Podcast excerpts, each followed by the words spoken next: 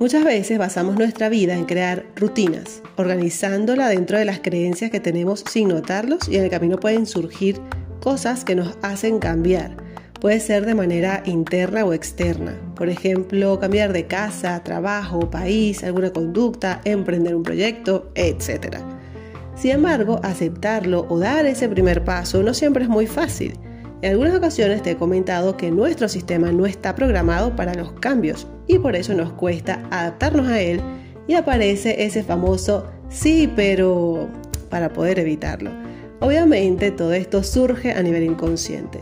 Entonces seremos nosotros los que debemos darnos cuenta cuando estamos evadiendo el cambio por miedo y hacer algo al respecto.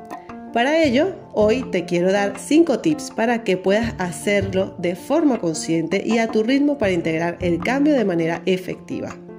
Lo primero que te recomiendo es relativizar el cambio, es decir, ¿qué tan peligroso realmente puede ser? En nuestra mente por lo general los problemas son mucho más grandes de lo que en realidad son, y más si pensamos en las consecuencias. Te invito a escribir ese cambio, lo que es y las posibles consecuencias reales de ello. ¿Son mejores que peores las consecuencias que podrías tener? ¿Podrías lidiar con ello? Pues adelante.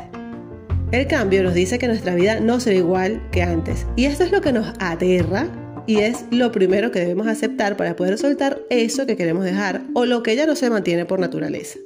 Sé que tiene su complejidad, lo he vivido en carne propia, pero cuando he decidido dar ese primer paso, por lo general logro ver nuevas oportunidades que antes no veía para aprender a soltar, te recomiendo el capítulo de Dejar ir para poder recibir de mi libro Autoconocimiento Millennial, que tiene además unas actividades de reflexión que te van a ayudar a integrarlo mucho más. Abajo te voy a dejar el enlace para que puedas adquirirlo. Otro tip es entrenar nuestra mente al cambio de forma cotidiana. Hmm. Sí, así como si de un juego se tratase, hacer actividades cotidianas de forma diferente habitúa nuestro cerebro a ello. Podríamos hablar, por ejemplo, de hacer actividades con la mano no hábil, tomar eh, rutas diferentes cuando vayamos a algún sitio, comer cosas nuevas, etc. Otro factor que es bastante importante es el autoconocimiento. Hacer consciente nuestras capacidades y nuestras áreas de mejora nos ayudan a saber si realmente podremos dar el paso o dónde debemos poner más esfuerzo para hacerlo posible. Y por último, es importante también desconectar de las tecnologías y conectar con otros placeres, amigos, familia, actividades agradables, etc. Esto nos ayuda a pensar con mucha más claridad a la hora de retomar nuestras rutinas.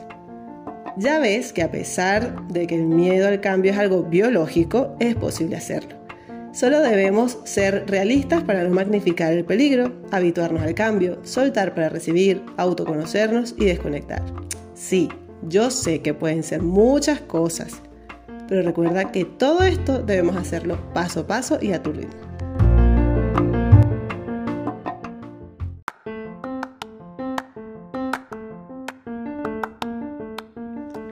Muchas veces basamos nuestra vida en crear rutinas, organizándola dentro de las creencias que tenemos sin notarlos y en el camino pueden surgir cosas que nos hacen cambiar Puede ser de manera interna o externa. Por ejemplo, cambiar de casa, trabajo, país, alguna conducta, emprender un proyecto, etc. Sin embargo, aceptarlo o dar ese primer paso no siempre es muy fácil. En algunas ocasiones te he comentado que nuestro sistema no está programado para los cambios y por eso nos cuesta adaptarnos a él y aparece ese famoso sí, pero para poder evitarlo. Obviamente todo esto surge a nivel inconsciente. Entonces seremos nosotros los que debemos darnos cuenta cuando estamos evadiendo el cambio por miedo y hacer algo al respecto. Para ello, hoy te quiero dar 5 tips para que puedas hacerlo de forma consciente y a tu ritmo para integrar el cambio de manera efectiva. Lo primero que te recomiendo es relativizar el cambio, es decir, ¿qué tan peligroso realmente puede ser? En nuestra mente por lo general los problemas son mucho más grandes de lo que en realidad son y más si pensamos en las consecuencias. Te invito a escribir ese cambio, lo que es y las posibles consecuencias reales de ello. ¿Son mejores que peores las consecuencias que podrías tener? ¿Podrías lidiar con ello? Pues adelante. El cambio nos dice que nuestra vida no será igual que antes. Y esto es lo que nos aterra y es lo primero que debemos aceptar para poder soltar eso que queremos dejar o lo que ya no se mantiene por naturaleza. Sé que tiene su complejidad, lo he vivido en carne propia. Pero cuando he decidido dar ese primer paso, por lo general logro ver nuevas oportunidades que antes no veía. Para aprender a soltar, te recomiendo el capítulo de Dejar ir para poder recibir de mi libro Autoconocimiento Millennial que tiene además unas actividades de reflexión que te van a ayudar a integrarlo mucho más. Abajo te voy a dejar el enlace para que puedas adquirirlo. Otro tip es entrenar nuestra mente al cambio de forma cotidiana. Hmm. Sí, así como si de un juego se tratase, hacer actividades cotidianas de forma diferente habitúa nuestro cerebro a ello. Podríamos hablar, por ejemplo, de hacer actividades con la mano no hábil, tomar eh, rutas diferentes cuando vayamos a algún sitio, comer cosas nuevas, etc. Otro factor que es bastante importante es el autoconocimiento. Hacer consciente nuestras capacidades y nuestras áreas de mejora nos ayudan a saber si realmente podremos dar el paso o dónde debemos poner más esfuerzo para hacerlo posible.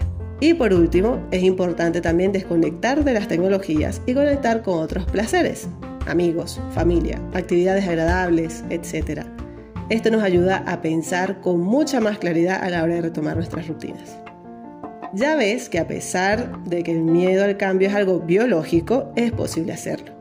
Solo debemos ser realistas para no magnificar el peligro, habituarnos al cambio, soltar para recibir, autoconocernos y desconectar. Sí, yo sé que pueden ser muchas cosas, pero recuerda que todo esto debemos hacerlo paso a paso y a tu ritmo.